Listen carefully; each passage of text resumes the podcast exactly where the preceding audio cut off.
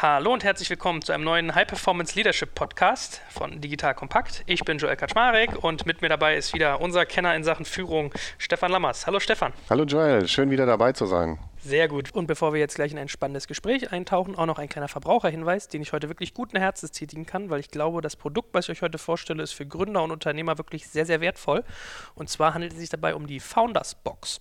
Unter foundersbox.vc findet ihr ein sehr, sehr spannendes Angebot, was Venture Capital Anwälte für euch zusammengestellt haben. Das ist nämlich so ein bisschen eine Informations- und Service-Plattform, die unter anderem diverse Tools zur rechtssicheren Startup-Gründung anbieten.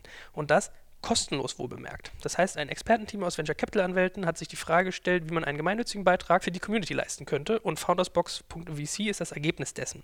Besonders spannend ist da sicherlich der Document Driver. Das ist im Prinzip, man könnte sagen, so ein bisschen ein Vertragsgenerator für den VC- und Gründungsbereich. Das heißt, vom, von den GmbH-Gründungsdokumenten über äh, Termsheets, Series A Termsheets bis hin zu Arbeitsverträgen könnt ihr euch dort individuell etwas erstellen lassen, was halt auch wirklich Hand und Fuß hat. Wenn ihr also darüber nachdenkt, ein Unternehmen zu gründen oder mitten in der Gründungsphase steckt und noch kein großes Budget für einen Anwalt zur Verfügung habt, schaut es euch doch einfach mal an. Ein cooles Projekt mit Mehrwert, wie ich finde, und das Ganze unter foundersbox.vc. So, nun aber ans Eingemachte. Wir haben ja irgendwie jetzt schon drei Folgen hinter uns. Wir legen ja manchmal so ein bisschen noch Grundsteine an vielen Stellen. Wir haben am Anfang darüber gesprochen, was ist eigentlich High Performance Leadership konkret, was bedeutet das, wo wir den Leuten so ein bisschen nahegebracht haben, da geht es eigentlich darum zu schaffen, dass man möglichst wenig Reibung hat. Also es geht nicht darum, Leute irgendwie noch mehr Druck aufzulasten, als sie schon haben, sondern im Gegenteil, man will die Möglichkeiten des Zusammenspiels optimieren, damit man effizienter wird. In Folge 2 haben wir darüber gesprochen, warum es wichtig ist, eine Unternehmensvision zu haben. Ja? Also, dass man das Ganze auch irgendwie kanalisiert und in eine bestimmte Richtung lenkt, die man alle sich teilt. Teil 3 war, wie finde ich jetzt eigentlich richtige Mitarbeiter? Da haben wir ja schon so ein bisschen aufgehorcht gesagt, oh, okay, ist ja interessant, wir suchen die Leute, bevor wir eigentlich wissen, was die machen sollen. Und dazu wollen wir heute so ein bisschen kommen. Also heute soll es um das Thema Rolle gehen, also eigentlich sozusagen um Organisationsstrukturierung, wer tut was, in welcher Funktion und daraus abgeleitet natürlich, welche Verantwortung und Erwartungen hat diese Person, also welche Erwartungen kriegt sie gestellt und welche kann sie an andere haben und wie steuere ich das eigentlich? So, das ist so grob der Rahmen, über den wir heute sprechen wollen. Dann lass uns da doch auch gleich mal durch konkret einsteigen. Was würdest du sagen, wie fängt man an, so einen Organisationsrahmen zu bauen und was soll der eigentlich können? Also was ist wichtig zu haben, wenn man genau diese Definitionsarbeit eigentlich leistet der Zusammenarbeit? Ja, Joel, das fängt an wie immer in unserer gesamten Reihe, das, das wiederholt sich. Es fängt an bei der Führungskraft, dass die Führungskraft erstmal eine maximale Klarheit entwickelt für sich selbst. Was ist überhaupt unsere Aufgabenstellung? Was ist auch das Ziel, was ich erreichen will mit dieser Truppe? Du hast es gerade schon gesagt, ich habe die richtigen Leute ausgewählt. Und jetzt geht es natürlich darum, auch zu gucken, wer macht denn was, wie wird die Arbeit entsprechend verteilt. Und dazu gibt es verschiedene Modelle, wie man mit dem Thema umgehen kann. Das Wichtige ist einfach, dass es klaren Rahmen gibt. Und das wird maßgeblich unterschätzt. Ich erlebe es oft, dass Führungskräfte einfach sagen, das ist jetzt die Aufgabe und jetzt macht mal im Grunde genommen, ihr habt alle Freiheiten auch gerade heute in Sachen agiler Führung. Und das funktioniert nicht. Für mich ist immer ein schönes Beispiel aus dem Fußball, um da mal einfach gleich einzusteigen. Wenn man sich manche Fußballmannschaften anschaut, die haben gute Einzelspieler, laufen trotzdem recht unkoordiniert über den Platz und schaffen es nicht, eine gemeinsame Teamperformance aufs Spielfeld zu bringen.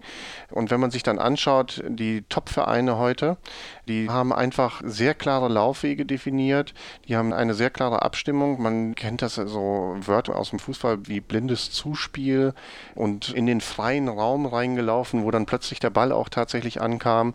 Und genau darum geht es letztendlich, diese Rahmenbedingungen klar zu machen, die es braucht, um als Team eben tatsächlich zu performen. Und dazu muss jeder seiner eigenen Rolle sehr bewusst sein. Also was ist das Spiel, was ich spiele? Bin ich gerade als Torwart unterwegs? Bin ich gerade als Mittelfeldspieler, Abwehrspieler oder Stürmer unterwegs? Und was ist da eben auch meine Aufgabe in diesem Moment? Und wie schaffe ich das jetzt? Und da kommen wir wieder zu diesem Thema High Performance, meine große Leidenschaft. Wie schaffe ich es also hinzugehen mit einem Team mit möglichst wenig Aufwand, möglichst viel zu erreichen? Und das funktioniert eben, indem wir die Passwege kennen, indem wir Klarheit geschaffen haben über die Rahmenbedingungen.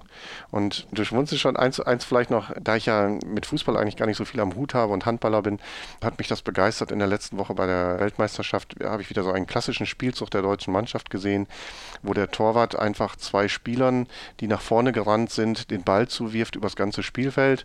Der eine hat jemanden plötzlich vom Gegner vor sich stehen und schmeißt ohne, dass er überhaupt guckt, den Ball nach hinten, weil er genau weiß, dass der zweite Partner mitgelaufen ist. Der nimmt sich den Ball auf und knallt ihn rein. Das ist eben High Performance, das ist Passwege kennen und das ist Effizienz. Und darum geht es. Das wird jetzt gelegt, nachdem man die richtigen Leute ausgesucht hat, indem die Leute auch wissen, was sind unsere, die Erwartungen, die an mich gestellt werden, was sind meine Kompetenzen, was ist mein Rahmen, in dem ich unterwegs bin. Ja, okay, ich habe dann jetzt immer, deswegen habe ich geschmunzelt, ich habe jetzt für mich im Bild so FC Barcelona, ja, Xavi, Iniesta, Messi und Co. spielen sich die Bälle zu so Tiki-Taka, war ja immer ja. das äh, Bild, ja. was man da hatte, ja. Also wir wollen genau. sozusagen organisatorisches Tiki-Taka ermöglichen. Ähm, Super Ausdruck, finde ich total klasse, ja. dass man erreichen kann, dass jeder genau weiß, welche Rolle habe ich eigentlich. Weil ich habe das selber auch schon mal gemerkt. Witzigerweise, obwohl ich jetzt nicht der körperlich Größte bin, äh, habe ich irgendwie Basketball früher gespielt mhm. und bin dann in eine Mannschaft gekommen, die war eingespielt und das war total merkwürdig, in sowas reinzukommen und nicht zu wissen, weil die haben mir nie gesagt, wer läuft eigentlich wo lang, wer nimmt die Dreier, wer zieht in die Zone, ja, wer ist irgendwie der Dunking-König, dass ich das jetzt nicht bin, ist offensichtlich, ja, aber wann nehme ich einen Wurf und wie? Ja. Genau solche Sachen musst du ja wissen und das ist ja in einer, in einer Organisation jetzt nicht ganz anders. Das heißt, es gibt so einen Organisationsrahmen, der irgendwie vorgibt, wie jeder funktioniert. Jetzt wäre so meine erste Annahme, man muss ja wahrscheinlich vorgeben als Leader in der Sekunde, was ist erstmal meine eigene Rolle, weil ein Leader kann ja sehr, sehr unterschiedlich arbeiten. Der kann ja zum Beispiel sagen, ich bin irgendwie aktiver Teil dieses Teams, mache viel Micromanagement, hänge mich in Sachen mit rein. Der kann aber auch sagen, ich bin mehr so ein Enabler, ja? also ich bin mehr euer Dienstleister, ich bin eigentlich sozusagen wie bei der Schifffahrt jemand, der das Eis erstmal aufbricht, so ein Eisbrecher, der euch eigentlich den Ärger vom Hals hält und ihr hinter mir sollt performen. Also hinter mir jetzt gar nicht mal im Sinne von Hierarchie, sondern eigentlich so ein, ein Enabler halt. Ne? So. Ist die Annahme richtig zu sagen, dass so ein Organisationsrahmen bei der Führungskraft anfängt? Oder weil du auch gesagt hast, es gibt da bestimmte Modelle, wie würdest du sowas sonst beginnen? Du hast das gerade so schön klassisch beschrieben, wie ich das ganz, ganz oft erlebe. Ne? Die Führungskraft sagt, ich bin der Eisbrecher und ihr müsst hinten dran performen. Und wenn dann nicht performt wird, was ja eigentlich die Aufgabe wäre der Führungskraft, dafür zu sorgen, dass die anderen performen können, äh, dann sind die anderen schuld. Ich war ja der Eisbrecher, ich habe ja für alles gesorgt. Nee, die Aufgabe von der Führungskraft ist Verantwortung zu übernehmen und ist dafür zu sorgen, zu gucken, dass dieser organisatorische Rahmen jedem klar ist. Und insofern, Führungskraft fängt an. Führungskraft muss für sich ein Bild haben davon, ja, die Spielphilosophie im Grunde genommen klar haben, wie wir hier spielen und wie diese Zahnräder ineinander greifen. Und das ist auch manchmal ganz gut, das wirklich bildlich für sich selbst erstmal zu visualisieren. Und es passt auch hervorragend rein, das, was du gerade beschrieben hast. Die, die das nicht haben, die integrieren genau so, wie du es beschrieben hast, neue Leute. Nämlich die kommen da rein, da ist jemand neu eingestellt, der kommt da rein und der muss sich jetzt die Hörner abstoßen, indem er erstmal überall guckt, wie etwas funktioniert. Er kommt natürlich mit seinen eigenen Erfahrungen aus der Vergangenheit rein, sagt, das hat bei uns in der alten Firma gut funktioniert, also mache ich das hier auch. Und dann stellt er irgendwann fest, nachdem er da dreimal nicht mit durchgekommen ist, dass er es doch anders machen muss. Das ist ein irrer Zeitverlust. Und so kann natürlich eine Mannschaft nicht ordentlich performen. Und ich kenne andere Unternehmen, wo es beispielsweise ein Einstellungsbuch gibt. Also diese ganzen klassischen Themen, wo ist die Toilette, wo musst du was anfordern und so weiter, das ist einmal niedergeschrieben. Die kriegen so eine Welcome-Box zu Anfang, wo im Prinzip mehr oder weniger so ein Laufzettel und die FAQs der wichtigsten Fragen für so eine Einstellung drin ist. Und was man da so einer Organisation sofort an Last erspart, ne? weil alle haben ja heute auch schon Angst, dass neue Mitarbeiter dazukommen, weil sie sich ja jetzt um die kümmern müssen. Die kommen ja jetzt alle mit Fragen und kennen sich nicht aus und so weiter. Ja, kann man maßgeblich vereinfachen, indem man sich da mal darauf vorbereitet und ein Handbuch oder ähnliches entwickelt. Es muss ja nicht besonders dick sein, da muss man einfach gucken, was sind hier häufig diese Fragen, die gestellt werden und gibt ein schönes Welcome-Present an die Leute, die dann erstmal nachschlagen können. Das ist für beide Seiten viel, viel einfacher braucht aber eben wieder die Führungskraft, die das initiiert. Gut, also im Prinzip Onboarding ist schon so einer der Schritte, der bei dem ganzen Thema Organisationsrahmen sehr, sehr relevant wird, weil er einem nach hinten raus viel Ärger spart. Ja. Da sind wir aber eigentlich an einem Punkt, da ist ja der Organisationsrahmen schon geschaffen und ich fange ja schon an, den zu kommunizieren und zu dokumentieren. Ne? So würde ich das jetzt erstmal äh, einordnen. Kannst du mal vielleicht irgendwie dann so ein bisschen erklären, wenn du jetzt gerade gesagt hast, wir bleiben in unserer Sportmetapher, der Leader ist so ein bisschen der Pep Guardiola, der irgendwie die Spielphilosophie entwickelt und daraus soll jetzt irgendwie ein Rahmen geschaffen werden, bei dem jeder Spieler, auch ein neuer Transfer, den man sich neu von Arsenal London oder so eingekauft hat, der soll das auch schnell verstehen können. Ja. Wie gehe ich das an, dass ich so einen Organisationsrahmen baue? Weil meine instinktive Frage wäre jetzt zum Beispiel, wenn ich mich damit noch nicht auseinandergesetzt hätte, zu sagen, baut das so ein Leader eigentlich alleine in seinem Elfenbeinturm oder diskutiert man das auch im Team oder welche Teile davon sind Diskussionsaspekte und welche nicht? Das heißt, wie komme ich denn zu diesem Organisationsrahmen, in dem ich mich selber dann auch als Leader positioniere? Meine Empfehlung ist beispielsweise, das, das mache ich öfter in Teamprozessen dann, in diesen Entwicklungsprozessen, dass ich einen Teamcharter aufbaue. Ja, also wo man gemeinsam etwas erarbeitet. Aber nichtsdestotrotz, dieses gemeinsame Erarbeiten funktioniert nur, indem die Führungskraft vorher eine hohe Klarheit darüber für sich selbst entwickelt hat, wo sind meine persönlichen Grenzen, was sind auch die Anforderungen, die erfüllt werden müssen, um daran auch immer wieder matchen zu können, ob das, was man gemeinsam miteinander bespricht, hinterher auch tatsächlich umsetzbar ist und dazu führt, dass man seine Ergebnisse erreicht. Was ich oft erlebe, ist eben, dass es das nicht vorher gibt, dieses klare Bild. Dann wird etwas gemeinsam erarbeitet und am Ende beispielsweise am Ende des Jahres oder sowas, stellt man fest, dass die Performance nicht ausgereicht hat. Und das hat meistens nichts mit der Leistung in diesem Team zu tun, dass die Leute nicht gut genug wären, sondern dass man sich vorher dieses Ziel nicht hundertprozentig klar gemacht hat, was wollen wir eigentlich erreichen und eben auch erkennt, was sind No-Gos, also was ist nicht ausreichend dafür, um am Ende diese Ziele auch erreichen zu können. Deswegen, ich bleibe dabei, Onboarding ist extrem wichtig, aber bei allem braucht es im Vorfeld eine große Klarheit des Chefs darüber, was ist eben seine Spielphilosophie und was will er erreichen? Will er eben gegen den Abstieg kämpfen? Ist er mit dem Mittelfeld zufrieden? Will er Europe League oder will er Champions League spielen?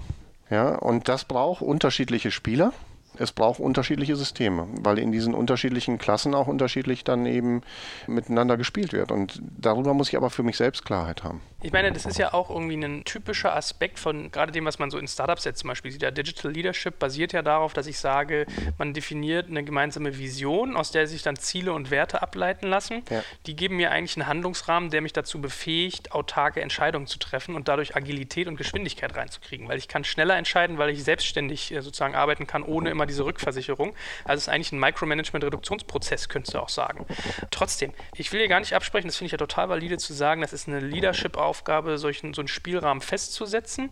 Der wird dann in seiner Ausgestaltung sicherlich auch ein Stück weit im Team diskutiert, weil man holt sich ja auch Feedback rein und sagt, was sind eure Erfahrungen, zum Beispiel bei Sales oder so, was kommt bei den Kunden gut an, was nicht. Also da hat man ja irgendwie interne Kommunikationsprozesse. Setzen wir jetzt mal voraus, dass wir nicht irgendwie in diesen alten Denkmustern hatten, die wir schon mal hatten mit transformationaler und transaktionaler Führung Führungsstil also setzen wir mal jemanden voraus, der diese Verantwortung annehmen möchte und das sozusagen prototypisch bilderbuchmäßig umsetzen, wie du es gerade gesagt hast. Was wären so die ersten Schritte für ihn? Weil ich beobachte immer so ein bisschen diese Problematik. Eine Führungskraft will Verantwortung an die Mitarbeiter übergeben, also die Mitarbeiter sollen Verantwortung übernehmen. Das können sie nur, wenn dieser Handlungsrahmen klar ist.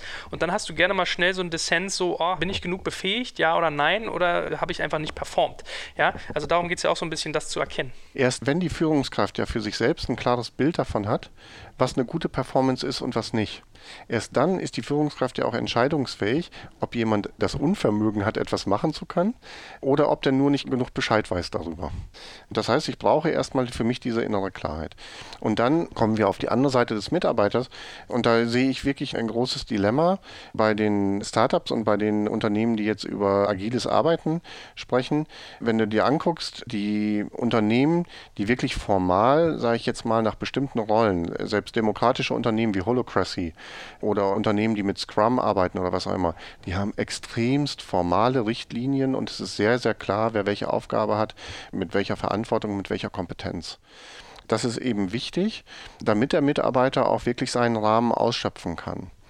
Das heißt, je mehr Klarheit in so einem Team existiert, umso performanter wird letztendlich die Zusammenarbeit und umso besser kommt man dann eben auch entsprechend in den Flow rein, dass man sich gegenseitig vertraut und weiß, okay, wenn da eine Aufgabe ist, dann übernehme ich jetzt auch erstmal die Selbstverantwortung und jeder versucht es im Prinzip in diesem Moment zu lösen um, wenn er feststellt, dass es eben länger funktioniert, sofort auch wieder daraus eine Regel zu machen. Ich glaube, wir sind ja auch gar nicht vom Denkmodell gar nicht so weit auseinander. Es geht ja so ein bisschen darum, einen Rahmen zu setzen. Also ich mache klar, was sind die Aufgaben jedes Einzelnen, welche Verantwortung hat er damit und auch welche Kompetenzen. Das ist ja der Handlungsrahmen, den du absteckst, so wie auf so einer Risikolandkarte, wo ist irgendwie mein Gebiet. So, und aus diesen Dingen speisen sich ja dann Erwartungen. Ja, Erwartungen, die die Führungskraft hat und Erwartungen, die der Mitarbeiter hat woher weiß ich als Führungskraft, dass ich das ausreichend getan habe? Also wann weiß ich, dass dieser Onboarding, dieser ins Bild setzen Prozess akkurat abgeschlossen ist? Und wie sollte ich das dokumentieren? Also du hast ja jetzt schon zwei Sachen gesagt, Onboarding Guide, so, so, so ein Welcome Book, aber vielleicht hast du auch noch irgendwie ein spannendes Modell, wo man dann immer auch irgendwie was hat, wo man sich darauf berufen kann. Ja, darum geht es ja manchmal. Also wenn die Führungskraft erstmal für sich so ein Bild entwickelt hat, dann würde ich in einen Prozess reingehen, um ein gemeinsames Teamcharter aufzubauen. Das würde ich gar nicht zu extrem aufbauen, aber es gibt da eben fünf bis sechs Grundsätze, mit denen man sich da auseinandersetzen kann. Das ist einmal eben so diese Frage, warum gibt es uns als Team? Das haben wir ja schon so ein bisschen in der Vision und so weiter beschrieben, aber was ist dann eigentlich auch unser Service, den wir hier erbringen wollen? Was ist auch unser Qualitätsanspruch, den wir hier gemeinsam erfüllen wollen? Dann ist die Frage nochmal, wofür ist das Team verantwortlich? Also auch was sehen andere andere an Verantwortung an uns aber auch, wo sind unsere Grenzen, was gehört nicht mehr zu uns dazu. Dann ist etwas wichtig, was man untereinander lernen kann und lernen sollte, das ist aber auch ein Prozess, das ist dieses gemeinsame Vertrauen untereinander zu entwickeln und was ist auch unser akzeptabler oder nicht akzeptabler Verhaltenskodex. Also wo sind auch Grenzen. Und dazu gehört eben auch von der Führungskraft immer aus meiner Erfahrung eine sehr, sehr hohe Ehrlichkeit und eine sehr, sehr hohe Klarheit auch wieder. Also für mich ein Beispiel aus der Vergangenheit, wo eine Person eine neue Führungsrolle übernommen hat und in das Management Management-Team reingegangen ist, was damals 16 Leute umfasste und gesagt hat, ich sage euch ehrlich, jeder von euch hat die Chance, zukünftig Bestandteil dieses Management-Teams zu sein. Ich sage euch aber auch ehrlich, es wird nicht jeder sein. So, und damit ist ein Prozess gestartet und heute im Prinzip hat dieses Leadership-Team im Kern umfasst noch fünf Leute. Ja, weil sich das Team im Laufe der Jahre, in sechs Jahren, immer weiter professionalisiert hat weil die Aufgaben immer klarer geworden sind, was gehört überhaupt zum Management-Team dazu und was nicht, was gehört auf andere Ebenen. Und dadurch konnte das Management-Team sich eigentlich auf die Kernfunktionen wieder viel, viel mehr konzentrieren. Und die Mitarbeiter hatten auch eine höhere Klarheit, was eigentlich deren Aufgabe ist. Und dadurch sind sie viel performanter dann geworden. Also das sind so Regeln, die einfach da sind. Und Verhaltenskodex heißt eben auch, wenn es bestimmte Abmachungen gibt, dass die auch eben eingehalten werden. Und wenn sie nicht eingehalten werden, dass sie dann entweder auch thematisiert werden oder eben auch zu Konsequenzen führen. Und im Übrigen vielleicht auch eine ganz kurze Anmerkung noch dazu, das ist immer so ein Thema, gerade in Deutschland, da wird ja immer gesagt, Unangenehmes und so weiter, sollte man immer unter vier Augen besprechen. Ehrlich gesagt, da halte ich nicht so viel von. Ich finde immer, wenn man ein gutes Team ist, dann muss man das auch aushalten können, dass man über diese Dinge im Team spricht. Und wenn jetzt einer beispielsweise diesen Verhaltenskodex gebrochen hat an irgendeiner Stelle. Und das wird jetzt im Team besprochen. Also die Führungskraft spricht mit demjenigen und die anderen Teammitglieder sind dabei. Dann lernen ja auch gleichzeitig alle anderen Teammitgliedern, aha, okay, da ist also diese Grenze. Ja, und dann muss der, die Führungskraft nicht mit zehn Leuten hinterher diese Einzelgespräche führen, sondern sie führt sie einmal. Das braucht aber Vertrauen eben, das man vorher aufgebaut hat und diese Leistungsbereitschaft auch von den einzelnen Mitarbeitern in so einem Team. Kannst du mal irgendwie einen Tipp geben, wie man sich so einen Verhaltenskodex zusammenbauen kann? Also was gibt es da für Tools? Weil vielleicht hat nicht jeder jetzt die Muße oder auch das Kapital, sich irgendwie kompetente Berater zu leisten, wie zum Beispiel dich. Das ist schade. Ja, sollten sie, ne? sollten sie auf jeden Fall, ja. Machen sie bestimmt, wenn sie genug Geld haben. Aber sagen wir mal, sie sind irgendwie noch relativ am Anfang oder wollen da erst so die ersten Füße, den ersten Zeh ins Wasser halten. Du hast ja Teamcharter zum Beispiel gerade schon so als Begriff in den Raum geworfen. Ich kannte das zum Beispiel jetzt nicht. Vielleicht kannst du ja dazu mal einen Satz sagen, was das ist und wo man sonst auch mal Anregungen herkriegt, was in so einem Verhaltenskodex eigentlich progressiv und was eher destruktiv ist. Ich meine, das ist immer individuell und das hat viel mit dem eigenen Selbstbild der Führungskraft natürlich zu tun. Aber man kann eben eine Definition eines allgemein akzeptierten Verhaltenskodex machen. Man kann also wirklich hingehen und macht mal ein Meeting dazu, zu diesem Thema, was ist denn bei uns ein positives Verhalten in bestimmten Situationen und was wäre eher negatives Verhalten. Ne, da kann man ja drüber reden. Also man kann situative Beispiele nennen und kann dann den jetzt beispielsweise diskutieren und kann dann hinterher festhalten, was ist für uns akzeptabel und was ist für uns auf jeden Fall nicht akzeptabel, um dann diese Grenzen klarer zu machen. Das ist im Übrigen auch viel einfacher im Vorfeld zu machen. Das ist so ähnlich wie mit einem Ehevertrag oder sowas. Den macht man auch am besten vor der Ehe und nicht, wenn es die Probleme gibt, dann funktioniert das nämlich meistens nicht mehr. Zu diesen Grundregeln gehört auch, auf welche Art und Weise werden wir denn Entscheidungen treffen? Treffen wir dann eine gemeinsame Entscheidung als Team? Oder wo ist denn mein Vetorecht als Führungskraft? Oder treffe ich diese Entscheidung als Führungskraft? Also das sind auch wichtige Dinge, die man besprechen kann und besprechen sollte. Hast du da Empfehlungen eigentlich, wie man da vorgehen sollte? Weil das sind ja so Fragen. Entscheidet jetzt Pep Guardiola, ob man irgendwie mit hängender Spitze spielt oder macht das irgendwie der Spielerrat, jetzt mal überspitzt formuliert. Ja, das ist ja genau so eine Frage. Entscheidet das die Führungskraft? Hat die irgendwie so eine Wildcard oder irgendwie ist es eine Teamentscheidung? Was ist da so deine Herangehensweise, die sich empfiehlt? Meine Herangehensweise ist, das wirklich im Vorfeld möglichst abzusprechen und sich daran zu halten oder aber diese Regel wirklich zu ändern. Ansonsten, wenn man feststellt, dass die Regel nicht funktioniert. Und da können wir jetzt wieder in den Sport reingehen. Bayern München gibt es ja mehrere Beispiele. Sammer, der dann auf einmal weg musste, der eine ganze Zeit funktioniert hat. Der Arzt, der auf einmal weg musste. Müller-Wohlfahrt, der auf einmal weg musste. Im Grunde genommen geht es darum, dass da auf eine andere Art und Weise, weil dieser Entscheidungskonsens nicht mehr da ist. Der ist plötzlich nicht mehr da. Und dann gibt es eben Konsequenzen daraus, wenn das dann nicht mehr funktioniert. Und insofern ist es eben wichtig, sowas im Vorfeld zu besprechen und eine Klarheit darüber zu haben. Auch da scheuen sich Führungskräfte oft zu sagen, an dieser Stelle habe ich das Recht und nehme das für mich in Anspruch, so und so zu entscheiden. Wenn er das vorher gesagt hat, dann ist es für alle Leute klar. Und wenn das aber nicht vorher gesagt ist, dann machen die jetzt irgendetwas, das hat aber trotzdem nicht funktioniert. Sie haben aber alles dafür getan, sie haben das Beste reingesetzt und die Führung Führungskraft entscheidet jetzt auf einmal und sagt, das ist alles Mist, wie ihr das macht, ihr hättet es gleich so machen müssen und so weiter. Das ist die ganze Motivation kaputt. Kriege ich kein High-Performance-Team mehr. Ja? Wenn er das aber vorher definiert hat und gesagt hat, ich gebe dann und dann meinen Kommentar dazu, dann ist das für die Leute eine ganz andere Situation. Lass uns doch noch mal ein bisschen in diesen Aspekt Dissonanzkultur, Kritik äußern hineingehen. Also du hast ja gesagt, du regst dazu an, dass man wirklich offen kommunizieren sollte und auch sich trauen, irgendwie so einen Konflikt auszuhalten. Ich erinnere mich an eine deiner letzten Buchempfehlungen, das war ja Patrick Lencioni, die fünf Versuchungen eines CEO. Du merkst, ich passe auch mal auf. Das ist ja dezidiert auch eine der Versuchungen, der ein Geschäftsführer irgendwie äh, anheimfallen kann, dass er Harmonie vor Konflikt stellt. Ja, also in dem Bestreben, sich nicht zu trauen, Leuten klare Erwartungen zu setzen, dass er eher die Harmonie sucht als den Konflikt. Das ist ja ein sehr, sehr spannender Punkt. Was hast du für Empfehlungen, wie man so etwas umsetzen sollte? Also du hast ja zum Beispiel eine Sache gerade schon gesagt, mit ruhig sich trauen, vom Team zu reden. Das, das muss man ja erstmal den Mut haben, so ein bisschen. Ne? Also hast du da so ein bisschen so ein Handwerksrüstzeug, wie du sowas machst? Also als erstes ist tatsächlich diese Punkte zu Anfang zu klären und am Anfang so schnell wie möglich, wenn es Konflikte gibt, die auch so schnell wie möglich zu benennen. Also es ist wirklich eine Frage des Timings. Wenn man die zu lange laufen lässt, entwickeln sie sich oft schwierig und sind auch schwierig dann wieder zu stoppen. Ja, das ist manchmal wie so ein Virus, wenn so ein Konflikt hochkommt. Die Menschen sprechen ja miteinander auch. Dann sind plötzlich Leute, die unbeteiligt sind eigentlich, die sind jetzt auf einmal emotional da irgendwie doch beteiligt. Und es wird für mich als Führungskraft immer schwieriger, Konflikte einzudämmen. Also insofern ist die Kunst eigentlich im Vorfeld schon mal ein Modell zu haben, auf welche Art und Weise lösen wir eigentlich Konflikte, wie gehen wir damit um, was sind für uns mögliche Konflikte, die überhaupt da sind. Und das, das Spannende ist, wenn man das vorher einmal durchdacht hat und miteinander besprochen hat, dann kommen die meistens erst gar nicht, weil man ja schon vorher einfach mal drüber sprechen konnte. Konflikte entstehen extrem stark dadurch, dass nicht ausgesprochene Fantasien sich ihren eigenen Bann brechen, dass man eine Fantasie hat, wie der andere über die Situation jetzt denkt und dann kocht man das immer schlimmer auf. Gibt es im Übrigen eine sehr schöne Geschichte dazu von dem Paul Watzlawick, dem Kommunikationspsychologen, die Geschichte mit dem Hammer ich sage sie jetzt mal sehr verkürzt, also morgens geht jemand aus dem Haus, geht bei dem Nachbarn vorbei, grüßt ihn und er grüßt ihn nicht zurück. Und dann kauft er sich ein Bild, kommt nach Hause und will dieses Bild aufhängen, hat auch einen Nagel, aber er hat keinen Hammer. Ja, und dann fängt er an, darüber nachzudenken, wer hätte denn einen Hammer? Und dann denkt er an den Nachbarn und dann denkt er weiter, ach, der hat mich heute Morgen nicht gegrüßt. Und dann geht es weiter und eskaliert, ach, der grüßt mich nie. Und dann irgendwann sagt er, wieso leiht er mir überhaupt nicht den Hammer, das könnte er doch einfach tun. Und die ganze Eskalation zum Schluss ist ja, dass er dann beim Nachbarn an die Tür klopft, der von nichts eine Ahnung hat und ihn dann anschreit, behalt deinen Scheißhammer.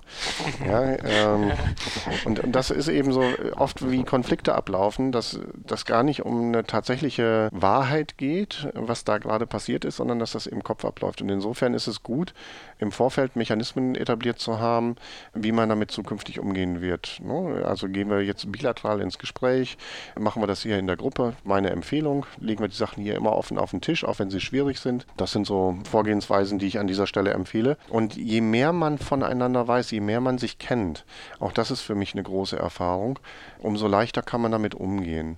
Und oft werden Konflikte ja auch mit dem Thema Scheitern verbunden ja, dass ich irgendetwas nicht hingekriegt habe oder ich nicht gehört worden bin oder was auch immer. Und eins der großen Themen innerhalb des Bereichs agiles Führen ist ja auch dieses Thema schnelles Scheitern. Auch das braucht Vertrauen wiederum in der Gruppe. Und ja, eine Maßgabe von mir ist, ne, wenn du sagst, wie gehst du damit um?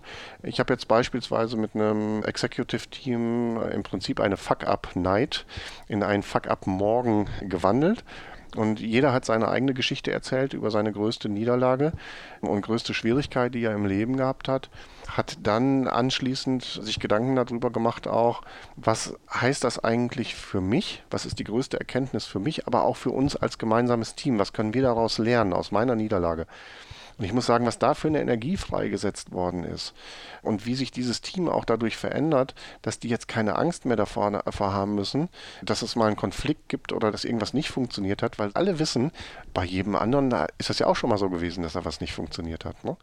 Das heißt also, Teamentwicklung und dieses Vertrauen aufzubauen, ist eben was sehr, sehr Persönliches und braucht eben auch gemeinsame Erlebnisse. Vielleicht nochmal ein Satz zu diesem ganzen Thema mit dem Hammer gerade. Ja, da geht es ja eigentlich um Verselbstständigung von Wahrnehmung, Emotionen, dass so ein Konflikt eigentlich entsteht, weil man wahrscheinlich nicht genug kommuniziert, weil es irgendwie schwierig ist. Also, wie du gesagt eigentlich so dezentral baut sich sowas vielleicht auch auf. So, was würdest du denn einer Führungskraft empfehlen, wie man damit umgeht? Weil ich habe zum Beispiel die Beobachtung gemacht, wenn ich selbst in Führungsrollen war, habe sowas mitgekriegt, dass bei Einzelnen Unzufriedenheit herrscht. Man kommuniziert mit denen, hört sich das dann an, man hat ja fast was Therapeutenhaftes manchmal, dass man dann sagt, so erzähl mir mal deinen Blick, was sind gerade so die Probleme, was weiß ich. Das kommt nicht immer unbedingt positiv an. Ne? Das hat dann so das Gefühl, Manipulation, Aushorchen, oh, der ist ja hier in seiner Doppelrolle, der gibt sich gerade menschlich, aber vielleicht will der eigentlich mich nur irgendwie organisatorisch an den Pranger stellen, was weiß ich. Dann gibt es ja auch ganz oft das Thema, was Männer und Frauen noch gerne mal haben. Ein Mitarbeiter erzählt dir irgendwie was, was ihn belastet, will aber keine Lösung von dir, sondern will nur verstanden werden. Also ich finde den Umgang mit sowas eigentlich relativ schwierig, wenn man merkt, es entsteht so eine subtile Unzufriedenheit. Was ist da deine Empfehlung? Tatsächlich äh, zum einen kommunizieren und zum anderen, wenn wir über das Thema Feedback letztendlich reden. Feedback ist erstmal die Frage, ist denn Feedback überhaupt gewünscht? Ja, also besteht bei diesem Mitarbeiter dann in diesem Moment überhaupt diese Bereitschaft, sich mit seiner Führungskraft über dieses Thema zu unterhalten? Und da kommen wir wieder dazu, wenn das dann vorher etabliert ist in der Gruppe, dass wir sagen, wenn wir unangenehme Sachen haben, ne, das ist jetzt ein ganz klassisches Beispiel, wie du mir das gerade nennst, das könnte jetzt so etwas sein für eine Teamregel, Verhaltenskodex, die man zu Anfang eben beschreibt, dass man sagt, okay, wenn wir hier bei uns im Team Dinge haben, wo wir das Gefühl haben, dass einer gerade irgendwie eine Sorge hat, dann sprechen wir das an dann ist das eine Regel und damit ist das okay, damit gibt es die Erlaubnis, das zu tun. Aber ganz oft erlebe ich, dass da irgendetwas gar nicht miteinander besprochen ist und dass jetzt eine Führungskraft sich tatsächlich als Therapeut bei dem Mitarbeiter versucht. Aber der Mitarbeiter hat nie nach einem Therapeuten gefragt, der will eine Führungskraft. Mhm. Ja, und das ist dann eben tatsächlich auch wieder diese Entscheidung einer Führungskraft, so den richtigen Grad zu finden zwischen Empathie und zwischen eigener Klarheit. Auf der einen Seite sieht man, der anderen Person geht es nicht gut und dann bin ich vielleicht ganz empathisch und will dieser Person helfen, aber gleichzeitig habe ich eben als Führungskraft auch einen Anspruch daran, dass diese Person bestimmte Performance erfüllt. Ja, und das ist ein Dilemma. Und deswegen bin ich auch kein Anhänger von dieser ganzen super Thematik, die Führungskraft als Coach. Führungskraft ist nicht neutral. Eine Führungskraft hat letztendlich eigentlich immer eine Absicht, nämlich dass derjenige performt und dass er weiterkommt. Aber wenn jetzt eine Führungskraft seine eigene Rolle eben nicht mehr richtig ausfüllt, das heißt, diese Person jetzt nicht damit konfrontiert, pass auf, ich habe hier diesen und diesen Anspruch an dich, ich brauche dich da in dieser und dieser Performance und der Mitarbeiter merkt jetzt, okay, der geht jetzt auf eine ganz andere Rolle, der ist auf einmal, will auf einmal mein Freund sein oder mein Therapeut sein oder was auch immer. Da fehlt dem dann auf einmal diese Führungslegitimation. Dann weiß der, ist, schlimmstenfalls ist der Mitarbeiter hinterher ganz verunsichert und weiß gar nicht mehr, wie er sich verhalten soll. Was ist dann die logische Konsequenz für mich daraus als Führungskraft? Was wäre dann akkurates Verhalten? Als Führungskraft wäre es eben tatsächlich diese Frage, wie kann ich dich unterstützen? Brauchst du Unterstützung? Kann ich dich unterstützen? Möchtest du mit mir darüber reden? Also erstmal tatsächlich diese Offenheit einholen in diesem Moment, aber auch in diesem Kontext immer wieder diese Rolle als Führungskraft klarzumachen und zu sagen, hey, ich habe aber auch eine Erwartung an dich. Ich komme jetzt nicht einfach nur als dein Freund und möchte dir irgendetwas geben, sondern klar, als Führungskraft habe ich eine Erwartung an dich, dass du hier auch performst, aber ich habe auch eine Verantwortung für dich und wie kann ich dich dabei unterstützen? Und da könnte jetzt sein, jemanden zu unterstützen, das ist eine ganz unterschiedliche Geschichte. Ne? Jetzt reden wir mal von Hardcore, jemanden zu helfen, in eine Therapie reinzukommen oder jemanden zu helfen, Coach zu finden oder eine Fortbildung zu machen oder sowas oder jemanden zu motivieren, mal Urlaub zu machen. Ja, es gibt ja auch die ganz andere Richtung, dass jemand sich echt überarbeitet und nie Urlaub machen will, weil er so viel Spaß an dem Job hat. Auch dazu motivieren, mal früher nach Hause zu gehen oder was auch immer das sein kann. Ich meine, jetzt hast du ja gesagt, es gibt Erwartungen. Das wäre nämlich auch so ein Punkt, auf den ich dich mal ansprechen wollte. Äh, ich erinnere mich in dem Patrick Lencioni Buch, wo wir auch das Thema hatten, Konflikt ruhig aushalten anstatt von Harmonie, gab es auch eine der fünf Versuchungen, dass wenn jemand irgendwie diesen Verantwortungsrahmen, den er hat, nicht erfüllt, dass es dann auch eigentlich immer Konsequenzen geben sollte. So, und wo ich so ein bisschen hinaus möchte, ist, sollte es ein Sanktionierungssystem geben, wenn man irgendwie seinen Organisationsrahmen, also durchbricht es mal das eine, aber wenn man zum Beispiel seine Leistung nicht bringt, die aber an Erwartung geknüpft ist aus diesem Organisationsrahmen, sollte man sanktionieren und wenn ja, wie? Also erstmal ist es wichtig, diese Erwartungen klar formuliert zu haben. zu Anfang dann stelle ich fest, dass diese Erwartungen nicht so sind, wie ich mir das vorgestellt habe. Und dann muss ich nochmal diese Klarheit herstellen. Und dann muss ich mich fragen und muss ich auch die Person fragen, wie kann ich sie unterstützen, damit sie diese Erwartungen letztendlich erfüllen kann. Und wenn ich dann irgendwann feststelle, dass das nicht auf Dauer funktioniert, auch bei allen Unterstützungsangeboten, dann muss ich konsequent sein und mich möglicherweise von der Person trennen. Okay, das ist ja aber wirklich die Tabula Rasa Methode. Wenn man jetzt irgendwie sagt, wir haben folgendes Vorgangsmodell im Sales oder was weiß ich, und dann merkst du so, wir haben auch über Scheitern geredet, ja, und aus Fehlern lernt man ja auch. So, und jetzt macht derjenige einen Fehler, was vielleicht nicht so ein Thema ist, den gleich rauszuhauen, aber dann würdest du sagen, so beim ersten Mal, okay, ich wiederhole nochmal, irgendwie dir klar zu machen, was sind meine Erwartungen an dich, frag dich, kann ich was tun? Ja, nee, alles okay. Dann kommt das vielleicht ein, zwei, dreimal weiter vor. Du bist jetzt aber noch nicht an einem Punkt, wo du sagen würdest, das ist ein Non-Performer, den muss ich irgendwie rausschmeißen oder was weiß ich, sondern der hat zum Beispiel irgendwas nicht gebracht. Wärst du dann jemand, der sagen würde, man kann wirklich eine Form der Sanktion schaffen, indem man jetzt irgendwie sagt, keine Ahnung, ich überspitze mal ein bisschen, ja. Ähm, jedes Mal, wenn er diesen und jeden Fehler macht, muss er 2 Euro in die Teamkasse tun und wenn 20 Euro zusammen sind, gehen wir davon alle essen. So, das ist ja eine Form von irgendwie Sanktion. Ist das irgendwie ein Mittel, was irgendwie funktioniert? Weil wir wollen ja gleich auch noch so ein bisschen auf das Thema Teamkultur hinaus, ja. Weil wenn ich eine Grenze setze, muss ich ja auch eine Konsequenz schaffen, wenn diese Leistungsgrenze nicht erfüllt wird oder wenn es eine Verhaltensgrenze ist, wenn sie überschritten wird. Du bringst wieder immer so schöne Beispiele rein. Finde ich großartig. Ja, genau das funktioniert nicht, was du gerade beschrieben hast, weil der Mensch sich ja an alles gewöhnt und wenn wir also jetzt eine Vereinbarung treffen, für jede Situation zahle ich zwei Euro, dann mache ich Ablasshandel und kann mich freikaufen. Ja? Also ich kann immer wieder den gleichen Fehler machen, zahle meine 2 Euro und das ist ja gut. Mhm. Also im Prinzip hilft das gar nichts. Im Übrigen einer der ersten Punkte, die Herr Klinsmann abgeschafft hat, damals bei der Fußballnationalmannschaft, die hatten nämlich ein Strafensystem und das hat er ganz schnell abgeschafft aus diesem Grund. Und was er gemacht hat, ist eben das Verantwortungssystem eingeführt, wo ich ein großer Anhänger von bin. Nämlich die klar zu machen, du hast eine Verantwortung für dich und für dein Ergebnis, du hast aber auch eine Verantwortung hier für dieses Team. Und du musst dir klar machen, wenn du das nicht machst, dann nimmst du deine Verantwortung gegenüber dem Team oder gegenüber dir selbst auch nicht wahr. Und du musst damit rechnen, dass das zum Schluss zu Sanktionen führt. Und die Sanktion ist es nicht, zwei Euro in ein Sparschwein reinzumachen, sondern dass die Leute ein bestimmtes Bild von dir bekommen und dass ich auch ein bestimmtes Bild von mir bekomme.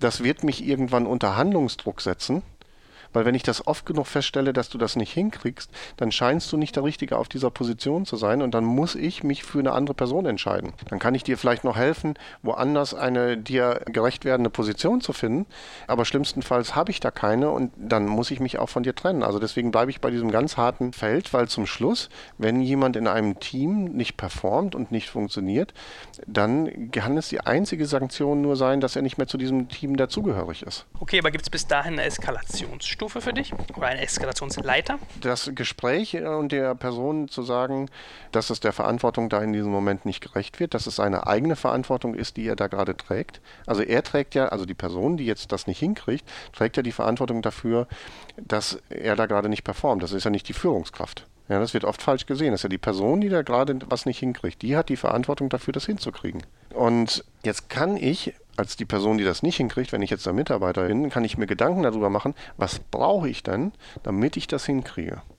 Und damit kann ich zum Chef gehen und kann sagen, pass auf, ich brauche jetzt eben Ne? Ich bleibe jetzt mal bei den Klassikern, eben ein Coaching oder ein Seminar oder ich muss mich nochmal mit einem anderen Kollegen zusammensetzen, um das von dem zu lernen oder sowas. Und da glaube ich, wenn jemand da so klar mit zu seinem Chef geht, bekommt er auch immer seine Unterstützung. Also versucht der Chef das zu machen. Wenn sich dann nach dieser Unterstützungsleistung, die von dem Mitarbeiter gekommen ist und angefragt worden ist, sich keine Verbesserung ergibt, dann muss man irgendwann Konsequenzen treffen. Weil das ist ja nicht nur etwas, was für das Team und für das Unternehmen wichtig ist. Es ist ja auch für einen Mitarbeiter wichtig. Und das erlebe ich dann oft, wenn in diesen High-Performance-Teams so eine Klarheit ist, dass Mitarbeiter dann auch irgendwann rausgehen und sagen, das ist gar nicht das richtige Team für mich. Ich möchte irgendetwas anderes und die fühlen sich dann an einer anderen Stelle viel wohler. Also es ist für den Mitarbeiter dann besser letztendlich. Weil es hat ja keiner Spaß, die ganze Zeit nicht dazuzugehören oder nicht zu performen. Wollen wir vielleicht in dem Zusammenhang auch nochmal auf Tuckman eingehen, den wir ja, glaube ich, auch schon mal im letzten Podcast, wenn ich mich richtig entsinne, hatten, mit dieser Teamuhr. Das greift ja Punkte dessen mal so ein bisschen ganz schön auf. Das haben, glaube ich, viele schon mal gehört und ich kann mir mal vorstellen, dass das irgendwie ein ganz spannender Punkt ist, den hier nochmal ganz kurz aufzugreifen, bevor wir dann abschließend nochmal ganz kurz auf das Thema Kultur eingehen, was ja gerade in der Digitalbranche immer sehr relevant ist. Okay, also es gibt die Teamuhr von äh, Tuckman Da gibt es vier verschiedene Phasen. In dem ersten Quadrant von 12 bis 3 ist die Phase Forming, dann kommt von 3 bis 6 das Storming, von 6 bis 9 äh, das Norming und von 9 bis 12 wieder das Performing. Das heißt also, jedes Team durchläuft also permanent immer wieder diese Uhr. Also auch wenn Veränderungen in der Teamzusammensetzung sind, dann fängt diese Uhr immer wieder an zu laufen. Das heißt also, ein Team kommt zusammen, es sind bestimmte Leute ausgesucht worden, die jetzt in so einem Team sind und die sind jetzt in dieser Forming-Phase zusammen. Das heißt also, werden erstmal zusammengebracht, möglichst von der Führungskraft in einer sich gut ergänzenden Kombination, damit die hinterher auch ihre Ziele erfüllen können. Und jetzt kommen wir zu dieser Phase Storming als nächstes. Und in diesem Storming, da geht es darum, na, wie läuft denn jetzt beispielsweise diese Hierarchie in diesem Team? Ne? Also auch da können wir jetzt wieder aus dem Fußball schön übernehmen. Fußballnationalmannschaft beispielsweise, die ja immer wieder neu zusammengesetzt wird. Da hat man dann über Jahre teilweise so stabile Pfeiler wie ein Schweinsteiger oder sowas. Da ist das klar, das ist der Boss.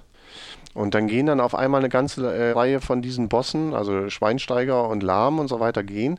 Und jetzt muss sich so ein Team erstmal wieder neu finden und geht dann auch in so eine Storming-Phase rein. Wer ist denn jetzt der neue Leader hier bei uns? Wer hat es denn jetzt zu sagen? Und deswegen ist es manchmal eben auch so, dass da ist, glaube ich, eben, ich glaube auch zu Klinsmanns Zeiten steckte Löw schon dahinter, da ist Löw einfach extrem gut, wo er dann manchmal Entscheidungen trifft, beispielsweise, dass er bestimmte gute Spieler nicht mitnimmt, weil er sagt, die passen eben in dieser Zusammensetzung nicht zusammen und auch in diesem Hierarchiegebilde hinterher nicht zusammen. Und dann kommt dann eben plötzlich Odonkor aus der Kiste oder andere Spieler, wo man sagt, das kann doch gar nicht sein und so Spieler wie Kiesling oder sowas, die nie dabei sind. Warum auch immer. Und ich glaube, das hat viel mehr gar nicht mit dem Spielsystem und mit der Leistung der persönlichen zu tun, sondern wie passen die auch eben als Team dann entsprechend zusammen. Weil es geht nicht darum, jetzt zu sagen, wir haben doch schön zusammengespielt, sondern es geht darum, wir wollen Weltmeister werden. Ja? Und für die nächsten Spiele brauchen sie andere Typen von Spielern und brauchen erholte Spieler. Und das ist aber in diesem Team, und deswegen funktioniert das auch gerade so gut, weil die sind über diese Storming-Phase drüber hinweg. Die haben eben nicht diese Hierarchiespielchen, sondern die sagen alle gerade, auch die, die gehen, sagen, ja, wir wollen Weltmeister werden und ich bin ein Teilchen, was dazugehört. Und in einem Team, wo noch so eine Storming-Phase ist, da würden die jetzt erstmal die Messer wetzen und würden sagen, was für eine Schweinerei, dass ich nach Hause geschickt werde und so weiter und so fort. Ja? Und dann bilden sich eben Hierarchien raus in Teams. Und dann kommen wir in diese Phase, wo wir ja heute auch sehr stark drüber sprechen, eben wie schaffen wir es dann, so unser Teamcharter aufzubauen, was ist Verhaltenskodex und ähnliches. Das ist die Norming-Phase. Da wo, wie sind die Passwege, ja, wie wir zusammenspielen. Und dann, wenn man da nicht mehr drüber sprechen muss, weil das alles klar ist, dann kommt man in die Performing-Phase. Und High-Performance-Teams halten sich dann eben hauptsächlich in dieser Performing-Phase auf, so lange, bis wieder jemand Neues dazukommt oder jemand weggeht oder sich die Aufgabe stark verändert und dann durchläuft man kurzfristig eben wieder diese Teamuhr. Ja, das ist wirklich nochmal eine ganz schöne Zusammenfassung, finde ich. Also das macht ja wirklich diesen Prozess eigentlich nochmal sehr schön plastisch. Jetzt lass uns abschließend, wie schon irgendwie angekündigt, nochmal ein, zwei Sätze zum Thema Kultur und Motivation sagen, weil gerade in diesem ganzen Startup-Umfeld ist ja irgendwie Teamkultur so ein Aspekt.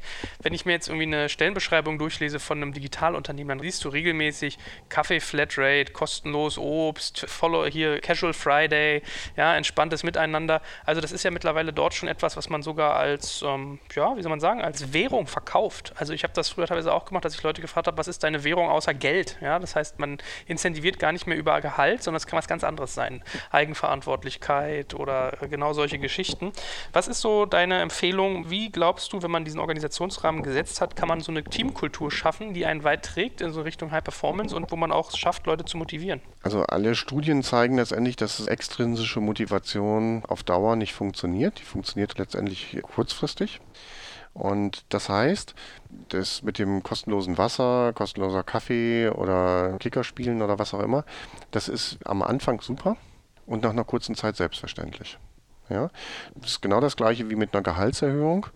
Jetzt nehmen wir mal an, da verdient einer 30.000 Euro im Jahr und kriegt jetzt eine Gehaltserhöhung auf 50.000. Da sagt er super, sensationell. Ist der deswegen mehr motiviert? In der Regel nicht, weil der sagt, das habe ich mir ja vorher verdient, weil meine Leistung so gut war, habe ich jetzt ja endlich das gekriegt, was mir zusteht. Im nächsten Jahr ist Gehaltsverhandlung und dann sagt er, wenn der jetzt eine Nullrunde hat, wie die anderen haben alle mehr gekriegt, und ich nichts. Stramm. Ja, weil der sich so schon wieder dran gewöhnt hat. Die 50.000 sind jetzt plötzlich schon Normalität geworden. Und dann wird nur noch der Vergleich gezogen, was kriegt denn der andere und was kriege ich. Also diese extrinsische Motivation funktioniert in der Regel nur sehr, sehr kurzfristig. Und jetzt komme ich auf die andere Ecke. Die intrinsische Motivation funktioniert langfristig, das heißt also das Thema Sinn. Und da kann es natürlich sein, dass ich, wenn ich eine andere Kultur, zum Beispiel eine eher familiäre Kultur habe, wir haben ja heute so dieses Thema, Cocooning war ja mal eine Zeit lang gesagt worden, ne? also dieses Thema Vereinzelung. Ich habe gerade einen Bericht über die Möbelmesse gelesen, Riesenexplosion der Umsätze in der Möbelindustrie, weil alle Leute sich schön zu Hause einrichten, weil keiner mehr rausgehen will. Ne, Thema Terroranschläge und so weiter. Alle machen sich zu Hause schön. Was gibt mir denn jetzt so diesen sozialen Kontakt? Da gibt es einmal das Internet, da gibt es aber eben diesen großen Part der Firma.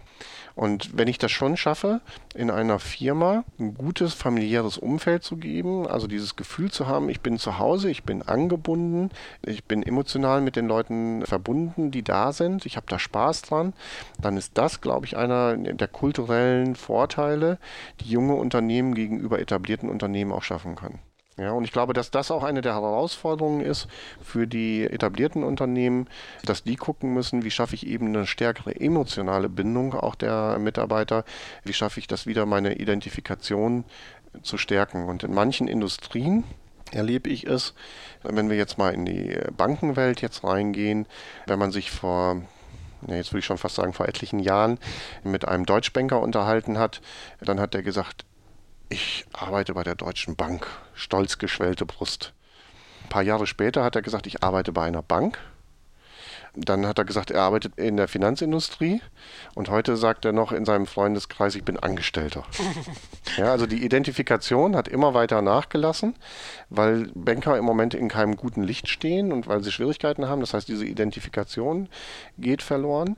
Und damit geht natürlich auch ein Stück Leidenschaft und ein Stück Energie verloren. Und das ist so die Frage und auch eine große Aufgabe von Unternehmen, wieder dafür zu sorgen, eine Verbindung zu schaffen zu den Mitarbeitern, Sinn zu stiften und, und wer Leistung will, muss einfach Sinn bieten.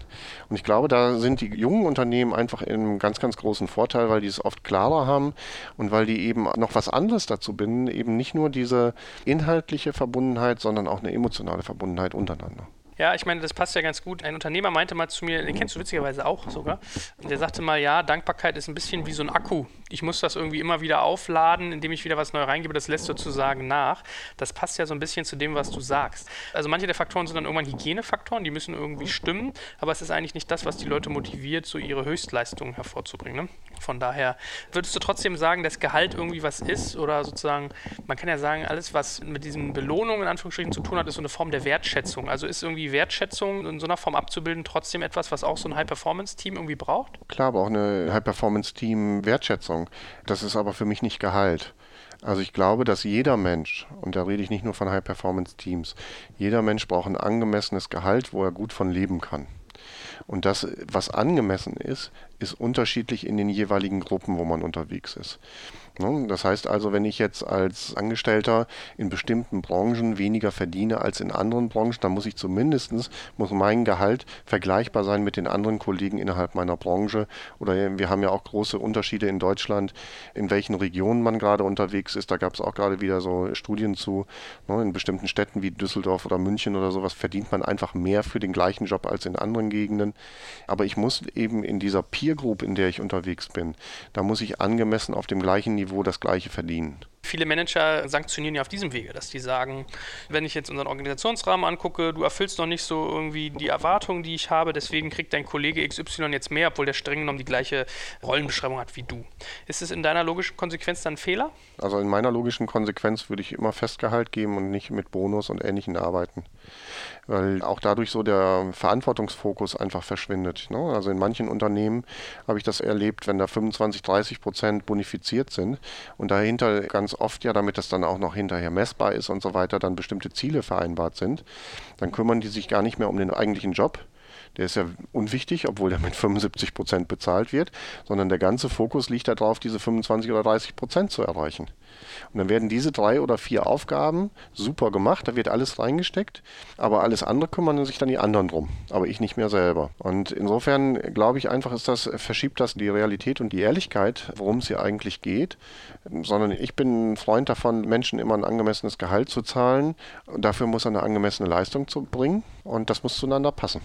Und dann ist das gut. Und trotzdem, wie honorierst du dann Extraleistung. Also wenn du dann irgendwie schaffst, dass jemand wirklich sogar noch outperformt, dass man merkt, so wow, der ist einfach drei Level besser und du willst ihn auch irgendwie halten, weil wenn wir wieder beim Fußball sind, ein Messi kriegt irgendwie schweineviel Gehalt, ne? Der kriegt jetzt mehr als irgendwie, weiß ich nicht, der Torwart von denen oder die Abwehrspieler, die teilweise nicht mal so in der breiten Masse bekannt sind. Ne? Das heißt, die sind da extrem ungleich bezahlt, weil der halt irgendwie Top-Leistung bringt und man den irgendwie halten will.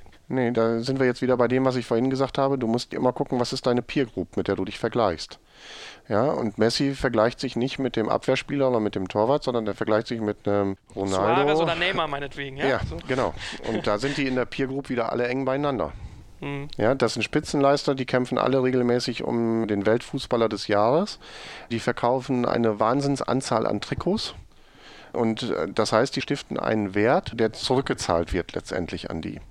Und deswegen ist die Peer Group für so einen Messi eben nicht der Torwart oder der Abwehrspieler oder wer auch immer. Und wenn die Peer Group ist, ne, ich meine, das kenne ich auch noch früher aus meiner Handball-Bundesliga-Zeit, ne, da gibt es eben die Halbrechten und die Halblinken. Die haben eben, was auch immer, ne, Handball wird nicht so gut bezahlt wie Fußball, die haben dann ihre 6.000 oder 7.000 oder 8.000 Euro netto gehabt. Ja? Und ein Außenspieler, der hat dann teilweise 450 Euro, 750 Euro oder was auch immer gehabt. Ja, Tough. mal 1500. Aber es gibt eben wenige wirklich gute Halblinke oder Halbrechte.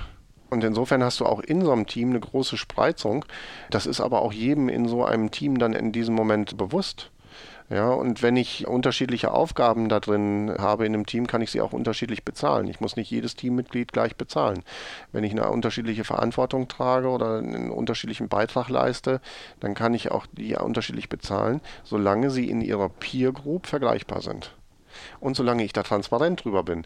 Weil wenn ich da nicht transparent drüber bin, ne, also ein wichtiger Punkt nochmal, und ich gebe das Gefühl, alles ist gleich, und dann merkt einer auf einmal, dass er schlechter bezahlt ist, da ist er zu Recht sauer. Und sofort auch total demotiviert. Ja, ich meine, das ist, glaube ich, eine schöne Einsicht nochmal so zum Abschluss oder ein wichtiges, äh, wie sagt man so neudeutsch, Takeaway, habe ich äh, gerade dieser Tage wieder gehört, den wir sozusagen aus dem Gespräch jetzt auch haben.